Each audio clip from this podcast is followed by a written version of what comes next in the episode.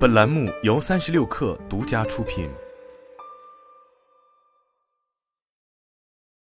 本文来自界面新闻。一月三十日，广州浪奇发布二零二二年年度业绩预告，公司预计营业收入为二十亿至三十亿元，归属于上市公司股东的净利润为负八千五百万至负五千七百五十万，净利润同比下降百分之一百零五点八四至百分之一百零三点九五。广州浪奇在公告中表示，二零二一年十二月，公司完成了重整事项，但是二零二二年受疫情反复及上半年原材料价格波动的影响，公司经营面临较大的市场压力，盈利能力又受到一定的影响。具体来看，目前广州浪奇的业务分为日用化工和食品饮料两大板块。日用化工板块的不理想，主要系原材料价格大幅上涨所致。日化原料主要包括洗涤剂原料和化妆品原料。但在疫情影响下，各国央行均实行了宽松的货币政策，由此导致诸如石油等大宗商品价格上涨，而石油正是这些日化基础原材料，使得它们出现了不同程度的价格上涨。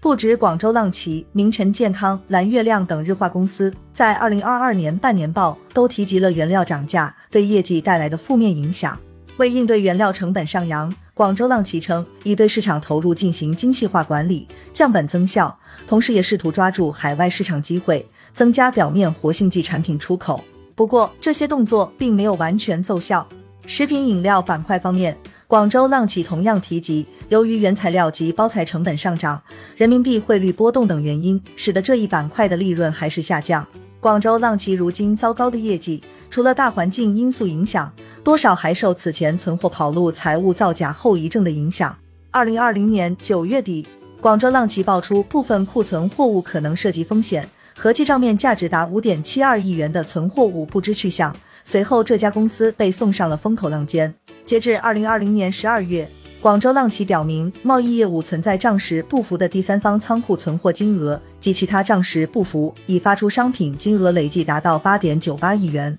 二零二一年底，因存货造假问题，广州浪奇收到了广东证监局下发的行政处罚及市场进入事先告知书，广州浪奇被罚款四百五十万元。二零二一年五月，由于二零二零年末经审计的净资产为负二十五点八五亿元，广州浪奇股票交易被深交所实施退市风险警示和其他风险警示。随后，广州浪奇进入了破产重整程序。在二零二一年十二月完成了对重整计划的执行，增加净利润约十五点二九亿元。这一系列操作之后，广州浪奇似乎已从悬崖边被拉回，但业务想要拉回正轨没有这么容易。以食品饮料板块来看，它的动作并不算多，除了对旗下华糖公司精制糖低碳生产技术项目进行升级改造外，更多精力放在广式菠萝啤饮料上，包括在广州永庆坊开设快闪店，吸引年轻群体的注意。并进一步布局省外市场，进入华东、西南等新市场。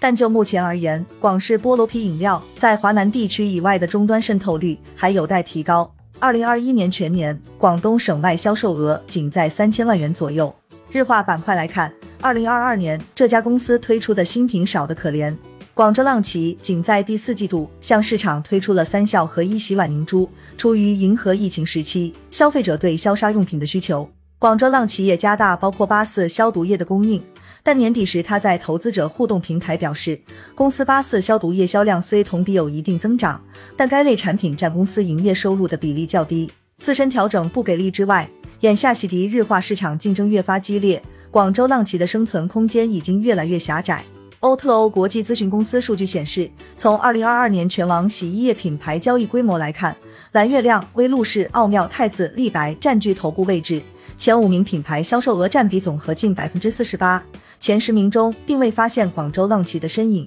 品牌老化，自身品牌影响力不足，加上此前存货跑路后遗症没有根除，广州浪奇想要重新赢得消费者的重视，也许需要更长的时间。